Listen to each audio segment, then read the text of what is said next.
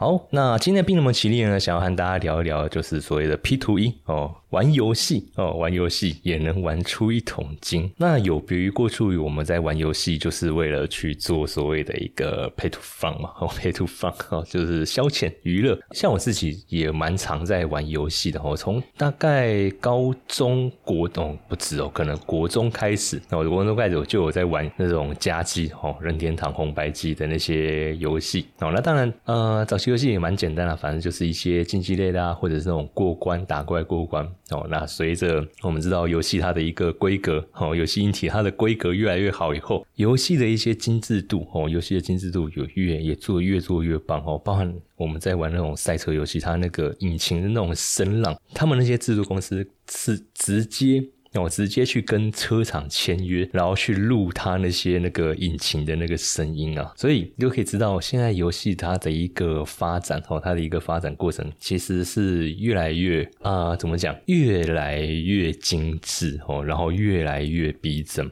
哦，甚至我们在玩那种所谓角色扮演类型的那种过关啊、打怪呀，那些人物的一个刻画，哈，如果说它是那种虚拟三 D 那种人物刻画的话，你会发现它的那个肤质纹理有没有看起来哦，看起来真的会跟真人很像哦，很像。OK，好，那呃，这个是原始的这种所谓的一个游戏产业，我们知道这种发展发展的一个模式哦。当然大家知道啊，现在游戏哦，现在你玩游戏不再只是为为了一个消遣或者是一个呃娱乐，而是说我们也可以在游戏里面哦，游戏里面去赚到收益。其实我讲到游戏赚收益这件事情，大概在我高中的时候，那时候线上游戏我们知道天堂流行起来以后，其实呃游戏靠游戏赚钱这样子的一个生态。哦，就已经有出出现了哦，其实就已经有出现，呃，不外乎就是在游戏里面，诶，打到一些稀有道具啊，或者是那种等级很高的道具，玩家花了很多时间，花了很多时间成本去炼造一个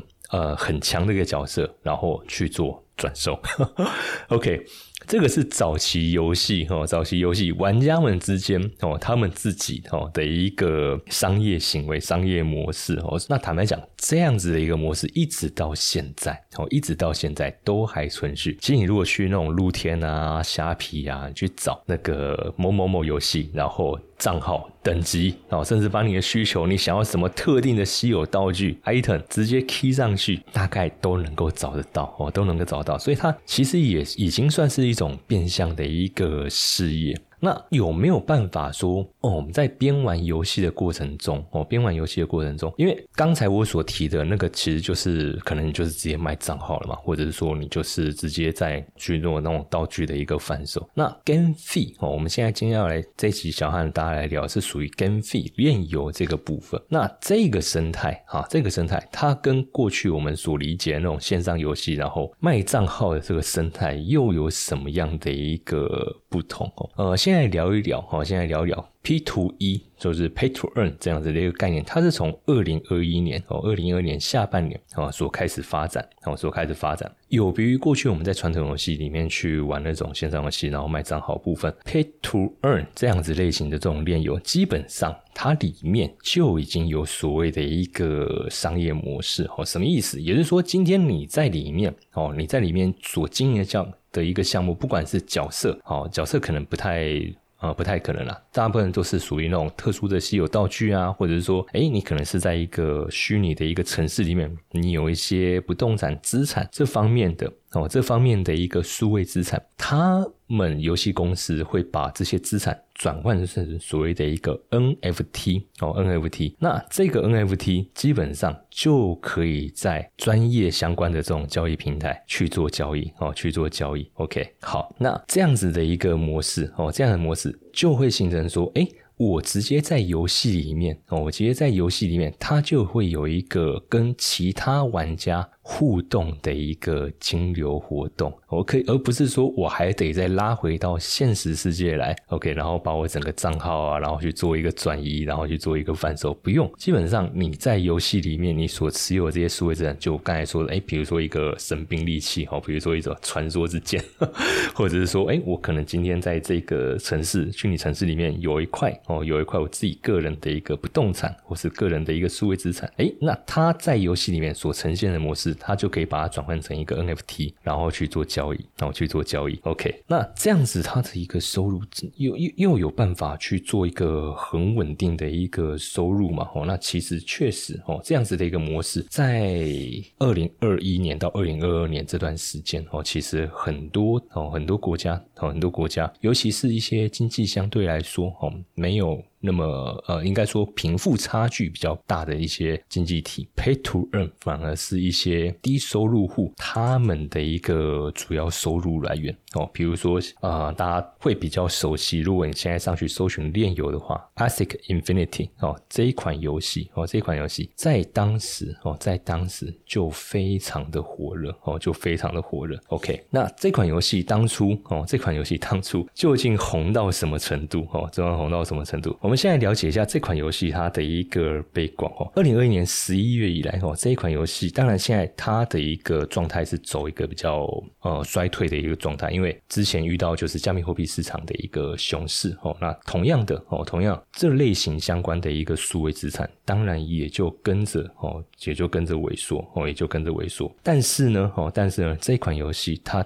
在当年哦，他在当年算是在 GameFi 炼油这个领域里面啊，我们讲说可以支撑哦，可以支撑哦。一些经济弱势族群哦，他们的一个收入源哦，可以支撑他们的一个收入源哦。比如说，在时代杂志哈，他们之前就有去专访一位二十六位二十六岁的这个菲律宾少年，菲律宾少年，那他就是透过这一个 Ask Infinity 他的一个游戏收入哦，游戏收入 OK 来去支撑他们在当地的一个生活。好，因为以菲律宾来说哦，以菲律宾来说，他们有四分之一的一个人口，他的一个呃经济水准。算是比较列入在贫穷边缘哦，贫穷边缘，甚至在啊，我们就是讲贫穷等级以下。那国内的他们国内的一个经济哈，仰赖几乎是要靠两百二十万人的这个移民劳工哦，寄钱回国哦，寄钱回国。好，那当时二零二二零二零年，我们就知道新冠疫情整个爆发。哦，所以海外劳工他们不要说海外劳工啊，就连本地啊，就连本地的这些产业的那个劳工朋友们，也都有可能要被留职停薪哦，甚至就是直接放无薪假。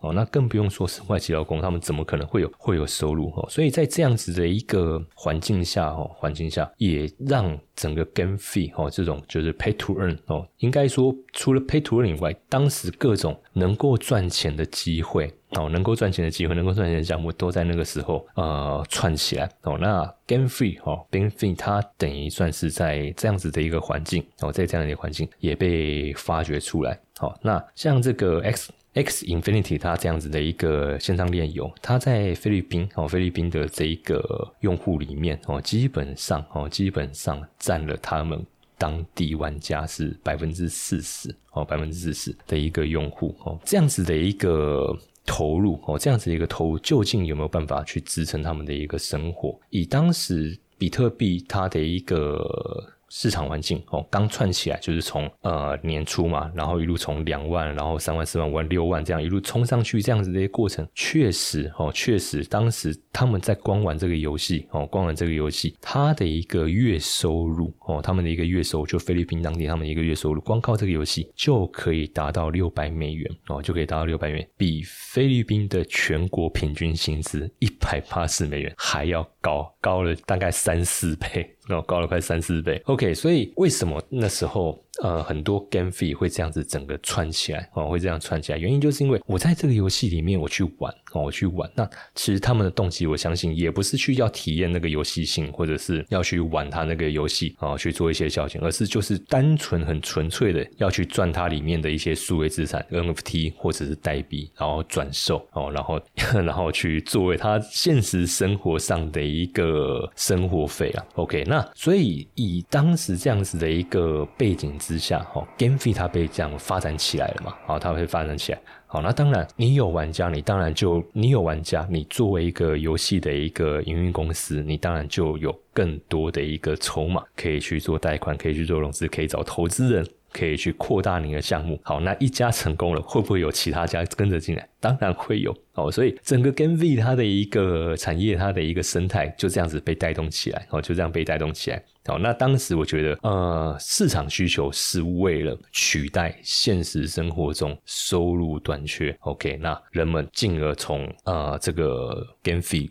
这个领域去寻求另外一份额外的一个收入。好，可是现在这样子问题点来了哦，呃，因为我自己本身是有。长长时间在玩游戏了嘛？从国中一直玩到现在，长大还在继续玩，然后长大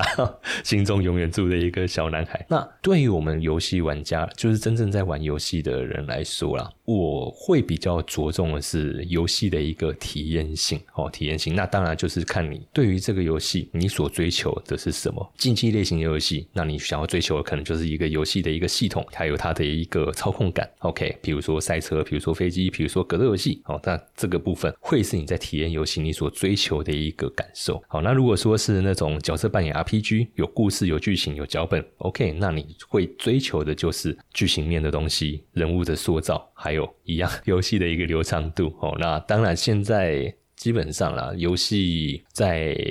开发的过程中，哦，除了这些之外，哦，除了这些之外。美术 哦，美术哦，人物的那个外形哦，人物的那个外形，看我他还有他的那个造型啊，那我那个造型，这个都已经是基本的标配了 哦，基本的标配。好，可是就纯游戏玩家哦，你说他们会不会想要真的去进到 game fee 这一块？哦，这个坦白讲是抱持一个问号。好，是保持一个问号，而且以现在这个时间点，就我们现在这个节目在录制这个时间点来说，坦白讲，是不是真的能够顺利转移转移过去？我自己个人的观点，我是保持一个问号。为什么？因为大部分的这种所谓的一个链游或 gamfie 啊，因为大部分的这种链游或者是 gamfie 哈，链上游戏哈。这种 game fee 这种游戏，他们的开发团队基本上哦都是属于区块链技术哦，属于区块链技术出身。那你说他们真的有对于这种游戏产业哦市场需求哦，就是玩家真正的一个市场需求，他的一个玩家所追求的东西，他是不是真的能够去符合？呃，坦白讲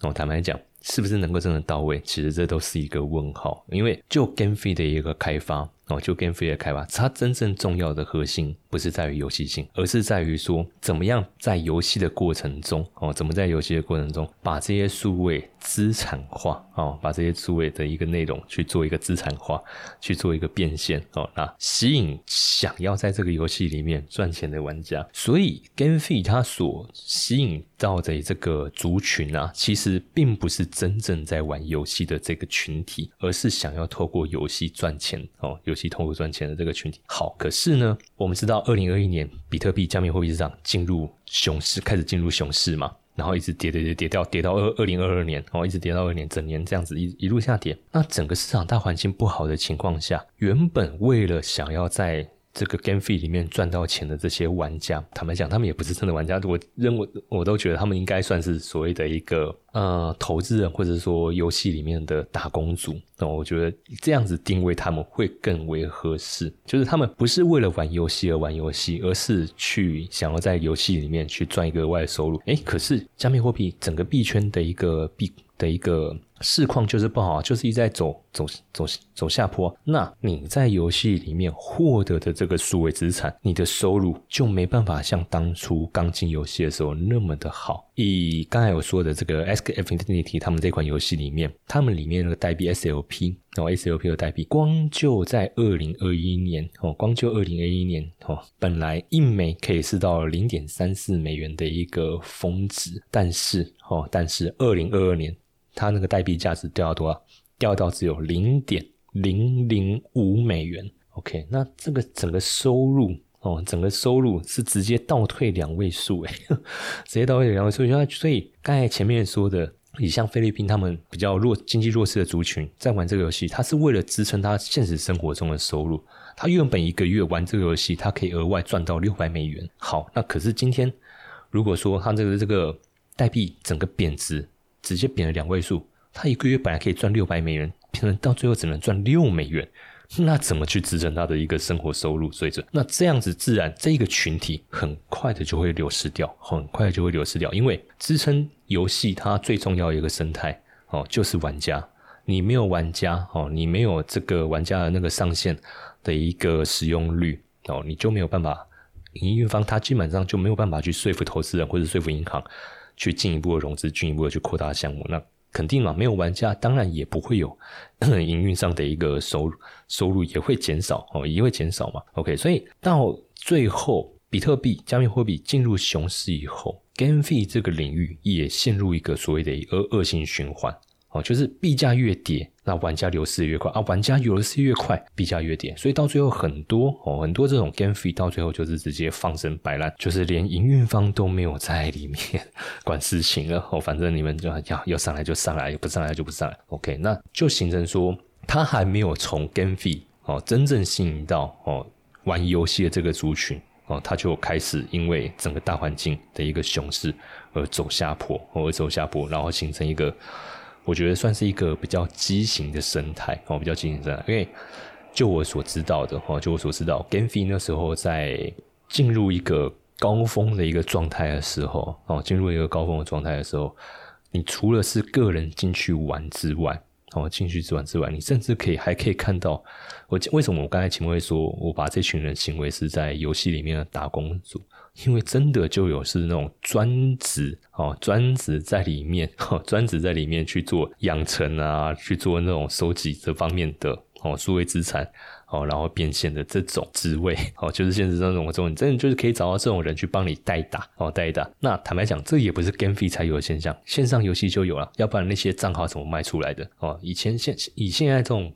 传统这种线上游戏，我刚才在前面提到那种卖账号，那个就是专职玩家哦，专职玩家就是刻意去练那些账号，然后拿出来卖。那他投入时间成本嘛，你就是付他工钱嘛，哦，付他工钱嘛，他他可能就是按时薪计费，或者是说按他按照他练出来这个角色他的一些呃，比如说他的装备啊、等级啊，然后去计价这样。那这个这个基本上这个就是游戏的打工族哦的一个模式啊。那同样的这个生态，我们也可以在 GameFi 哦，也可以在 GameFi 里面看得到。同样可以看到这群大公主，好，所以在这样子的一个环境下，他又会再去排挤掉真正哦，真正想要去体验游戏性、想要玩游戏的这群这个族群哦，因为。当一个游戏里面专职的那种打工族太多以后，其实整个游戏的一个平衡性跟游戏性就会大幅的降低。因为到最后，那种 pay to fun 真正在玩消遣、在玩娱乐的这种玩家，你投入的时间绝对不会比那些专职的打工族还要来得多嘛。那好，我就以角色的这种养成游戏好了，一天花十个小时在里面，在游戏里面练角色，跟一天可能只花一两个小时在里面练角色，那个效益很明显就。就堆叠出来了。那甚至你一个礼拜可能只有三天的时间，好，就是休休休闲玩家哦，三天的时间在里面，一个礼拜你可能就是花三个小时，跟那种专职玩家一周礼拜一到礼拜天每天十个小时，七十个小时，一个礼拜七十个小时对比三个小时，那个角色练出来等级就差很多。好，那。这个差异性就会造成游戏的一个平衡性的破坏，因为为什么？在一个游戏里面，哦，在一个游戏里面，游戏方他们也会去设计说，目前玩家他的一个平均等级，哦，平均等级达到什么样的程度，他要去设计后面他的一个关卡的难度嘛。好，可是今天如果说专职玩家的比例很高，那平均的那种玩家的那个等级是不是就被拉高了？那营运方他为了去符合。这个平均等级，他就得去设设计相对应强度的这种游戏关卡，哦，去让这些去让这些等级比较高的这个玩家，哦，去进行这个游戏，要不然他再去玩那种呃难度比较低的，他能够获得的那种收益相对来就低了嘛，那自然而然他后面可能就是就 keep 在那边，不会不会不会再不会再动了。好，可是呢，纯休闲的玩家比例比较少嘛。那他们等级又低，所以他根本没有办法去打那种高强度的关卡。那就这个就会造成说，想要啊单纯休闲，想要单纯去做消遣娱乐的这些玩家，他的呃留在这个游戏的一个意愿就不高。因为我再怎么玩，我就是玩不赢那些专职的。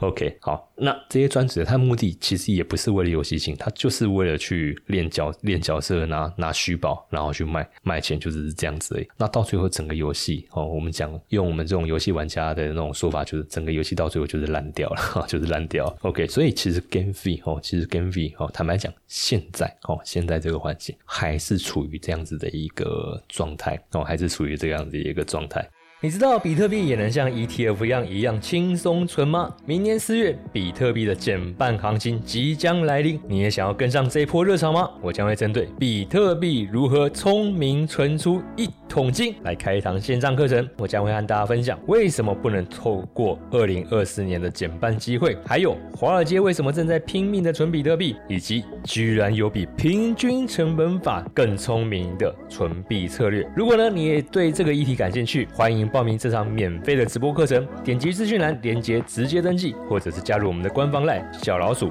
iu 一七八，输入关键字 AI 取得报名链接，一起来迎接比特币的牛市行情吧！好，那当然，前面它会烂掉，原因就是因为加密货币走高嘛，哦，走高，然后吸引到这种专职游戏打工族进驻以后，好，那整个游戏生态结构改变之后，哎，结果哇，熊市突然来临，游戏公司还来不及累积哦，真正在玩游戏玩家这个族群，因为真正在玩游戏的哦，以消遣消遣娱乐为主的这个游戏，这个族群。哦，这个族群其实他们对游戏的忠诚度是高的。为什么？因为像我们在玩那种角色扮演游戏，呃，如果是那种剧情类的话，我们会深入的去体验哦，整个游戏它的剧情，我们会去把自己带入那个角色里面哦。如果你的那个角色的那个人物设定、特别的刻画哦是够深入的话，我们会自己把自己带入到那个角色里面，那我对这个游戏就会有一个情感在里面。我就不会轻易的，我们讲说弃坑，就是不玩这个游戏了。好，可是对于专业玩家来说，我在里面这里，我在你这个游戏没有钱赚，我当然就是直接跳到另外一个有钱赚游戏，我有钱赚游戏了。OK，所以两个族群他们对于游戏的忠诚度哦有很大的落差哦，有很大的落差。那基本上一个游戏，它要能够走一个比较长久的一个经营来说的话，它真正要能够带来的是真正哦。对这个游戏有情感的这群玩家，哦，可是以 GameFi 这个生态来说，哦，以 GameFi 这个来说，就是他们还没有办法累积到这个族群到一定的量，结果加密货币市场就下去嘛，哦，那专职玩家就撤离，哦，就撤离，那变成说整个游戏它的一个活跃用户，哦，就活跃用户就差很多，哦，因为像你刚才我提到那个。Ask Infinity 它的一个游戏的一个活跃用度来说的话，呃，二零二二年哦，二零二二年哦，只剩下七十五万人哦，只剩下七十五万人哦的一个活跃用户哦，只剩下七十五万人哦，那这个跟他们峰值当时一几百万人在里面 run 的那个。层级差了非常非常多哦，差了非常非常多。OK，好，所以 Game Fee 哦，Game Fee 现在在整个比特币哦，它的一个市场环境哦，逐渐在回温的一个情况下，我相信接下来还会有陆续哦，会有一些嗯不不管是老玩家回归原本的这些项目，或者是新的游戏项目要再推出来，我觉得慢慢的后面还会再出来哦，但是。下一波哦，下一波 Game Fee 哦，这些营运公司哦，这些营运公司，他们必须要做的就是，除了顾及到专业玩家的一个利益之外，怎么样可以吸引到真正在玩游戏的这个群体哦？因为这个群体他对游戏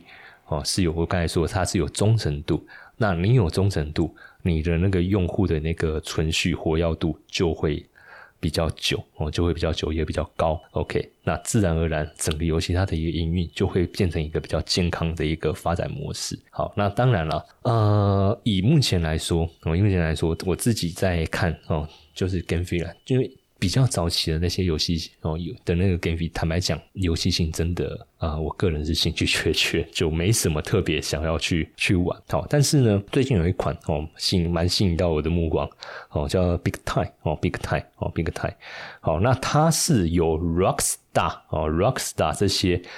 老牌的三 A 游戏大厂过去的一些团队所组建、所 building 的这种出来，哦，什么叫三 A？哦，什么叫三 A？在游戏圈里面，哈，我们在玩这种。我们在玩这种游戏啊，我们在玩讲那种都会讲那种三 A 大作，三 A 大作。好，那可能就会有有人在问说，哎，那哪些 A，哪些 A？基本上三 A 它没有所谓的一个所谓的一个定义哦。那大概几个点哦，几个点，开发金额哦，就是游戏的开发金额大概是介于到八千万美元到一亿五千万美元这个区间，然后开发时间大概是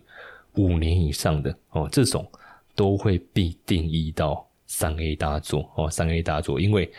呃，包含整个，因为这种游戏啊，基本上一定都是全三 D 建模，包含人物，包含里面的建筑，包含所有里面的 item 哦，不管是衣服啊、桌椅啊、建筑物啊，或是交通工具啊，全都是三 D 建模。那三 D 建模它的一个成本一定会比传统的那种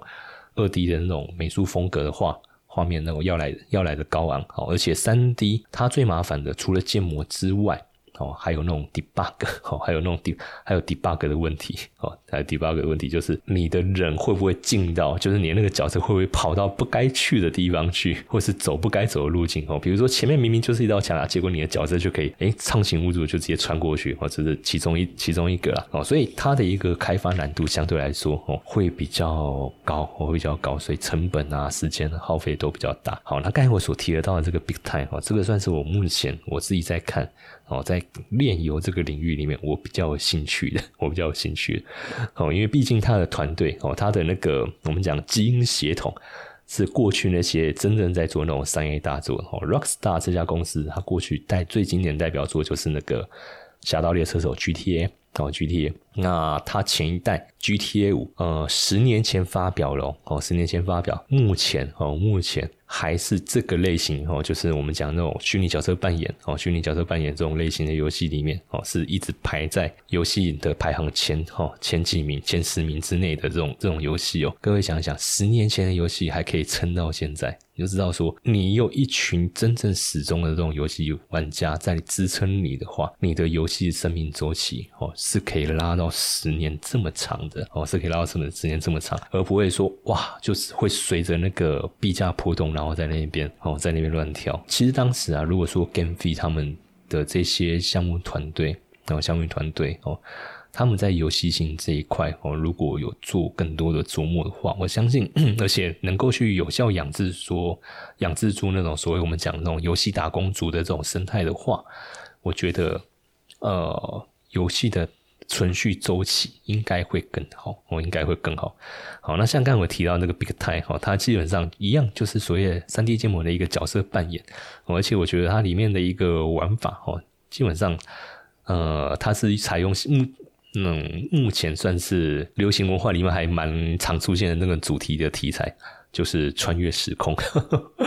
哦，发发现最近这种流行文化，经常不管是电视剧啊、电影啊，还是我们讲那种动漫啊、卡通啊，很多题材都是在讲那种穿越。然 后比如说主角从现代穿越到古代哦，然后用现代知识在在那个古代环境哦，被当被被奉为天才，然后被被奉为那种千年难得一见的那种奇才，这种 就这种这种这样子的一个题材，好多好多哦。这个大概已经看。我近大概最近十年吧，最近十年都蛮多种类型的题材。OK，那这个这款 Big Time 也是一样哦。那它就是呃玩家嘛，它就是一个新的哦新兵哦新兵哦，也就是说他进去以后，他可能就是进入一个军团哦，可能就是一个军团的新兵，然后会受到一些历史人物，包含薛定谔啊、爱因斯坦、戴文西、成吉思汗还有梅林这些日历史真实历史人物的一些引导哦，然后去。要去完成一些打怪的那种任务哦，来维持它的这个时间轴的一个稳定哦。我来指，OK，好，所以它这个题材我觉得还蛮有趣的哦，因为它背光就是他要去组织一个邪恶的 AI 哦，那他会去开一些虫洞，扰乱那个整个时空的秩序哦。这个背剧情背景有点像那个 Marvel 电视剧那个 Loki。哦，就是一样嘛。Loki 后来就是被那个时空管理局 收编嘛，然后要去矫正一些时空的那种错误哦，错误的现象。OK，那其实这款 Big Time 哦，它的一个背光有应该也应该也是类似这样子的一个模式哦。那玩家当然在里面可以选择各种职业嘛，哦，大家去去呃个人特性化你的一个。角色，我觉得现在线上游戏，我讲线上游戏，线上游戏哈，线上这种这种类型角色扮演线上游戏，我觉得还有一个最大问题就是说，你的角色的那个独特性有没有办法被塑造出来？哦，因为像呃，如果是那种充斥着打工族的那种线上游戏的话，坦白讲，你会发现到一定的等级之后，大家的角色都会长得一模一样。我讲的不是外形，我讲的是那种能力啊、装备啊、技能啊。哦，因为大家就会去找出一个最强的那种配置、配置的 model。哦，那打工族他要的是能够角色能够卖钱，他这些装备要能够卖钱，所以他当然是往这个方向去发展。那坦白讲，到最后哦，看看在这种休闲游戏玩家眼中，就会觉得哇，好 boring，大家都长得一模一样啊。可是如果说哦，如果说呃，Big Time 这一款，它能够把角色的一个独特性哦，就是每个角色每个角色它的一个独特性发展做得够完善的话，就是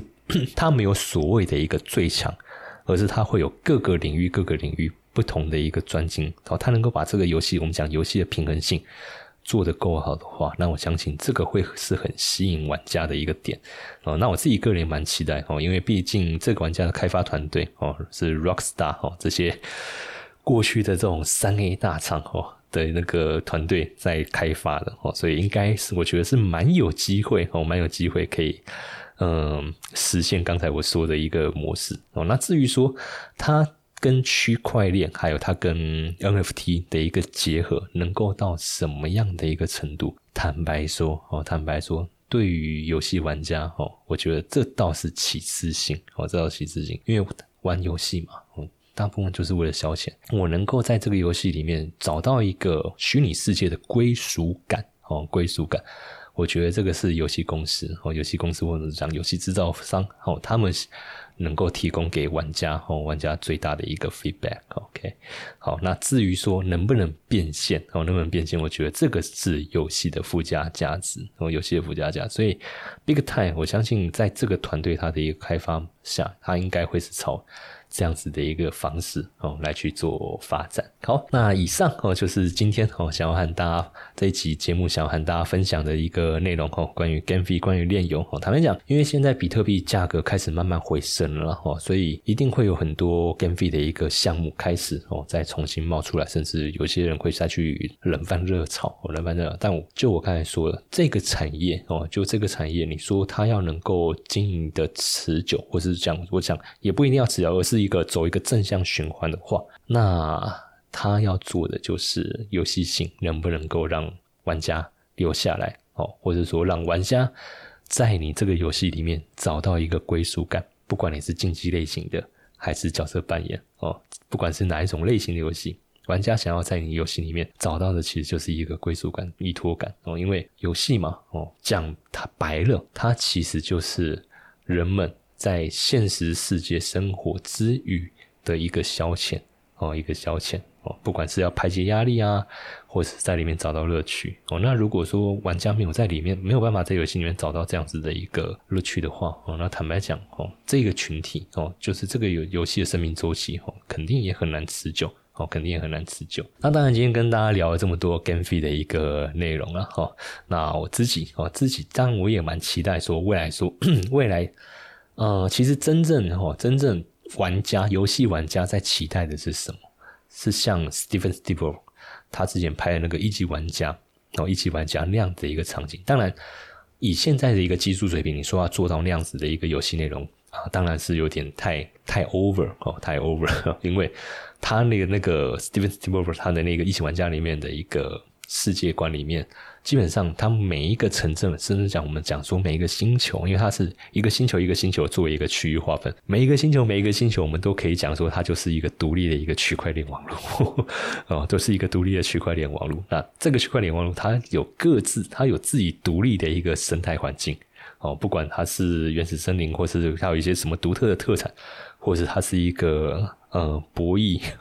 娱乐场的一个。一个生态环境，那这个都需要很庞大的网络资源跟硬体设备的成本去支撑它。那以现在技术水平，我认为啊，要走到这个程度有困难哦，有困难哦。但是至少哦，至少我觉得这个是所有玩家哦都在期望哦，都在期望的一个终极的一个游戏形态哦，终极的一个游戏形态。那如果能够做到这样一个新形态的话，我觉得到时候你里面的什么 NFT 啊，或者是说你。里面的一个区块链金流，我觉得那个都是会很自然而然发生的一个事情，因为它其实就会变成另外一个啊虚拟世界的一个网络场景哦，虚拟世界网络场，应该说我们讲说虚拟世界的一个社会哦，虚拟世界社会就是我们会变成说我们活在两个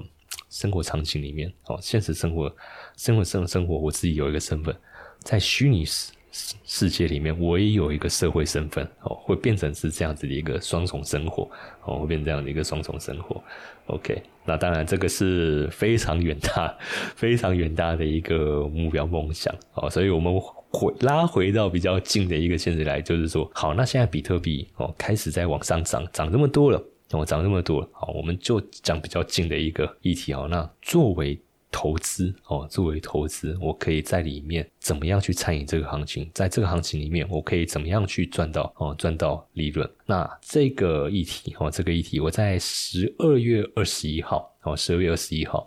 呃，我受邀台北长青福人社哦，要去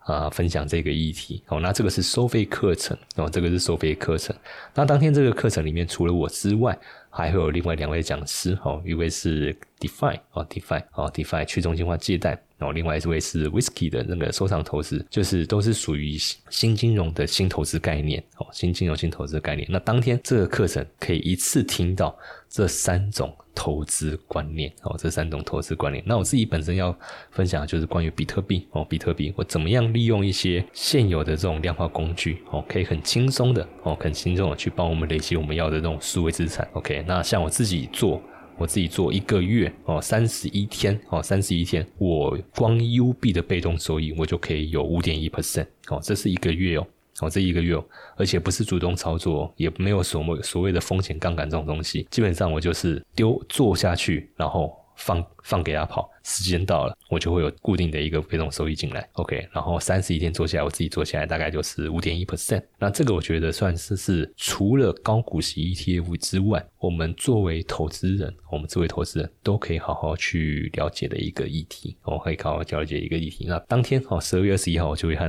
各位去分享，哎，我自己是怎么样去用什么样的工具去做到这样子的一个成果？OK，那当然，当然除了我之外哦，就是我刚才说 Define 或是 Whisky 的一个收藏。OK，如果大家对这个议题有兴趣的话，十二月二十一号，那这场活动的话，我们是在他他们是办在那个台北搜狗中校馆旁边哦。那场次两个场次，下午跟晚上各一场，但是因为它场地大小哦。有限哦，可以容纳人数是有限，所以一场基本上大概就是只有十二个人可以报名哦，只有十二个人可以报名。OK，所以如果大家对这个议题有兴趣的话哦，欢迎哦可以来参加哦这个活动哦，跟我们三位讲师做一个现场的交流。好，那今天的节目哦，今天的节目我们就到这边告一个段落。那喜欢我们的节目的话，记得帮我们按赞分享。Hello，大家好，我是闭蒙奇力主持人 Mr. JJ，感谢各位对我们节目的一个支持。那我们新成立了一个 Discord 群组，在这边邀请各位的一个加入。那这个群组呢，我们将会把它经营成一个加密货币投资资源的整合平台。除了时下的一些热门平台使用心得跟评比之外，还会帮大家整合重要的市场新闻与动态。当然，也会定期帮各位更新专业机构他们研究报告的一个解读。那我自己个人呢，未来也会在群组里面规划开办一些非公开的课。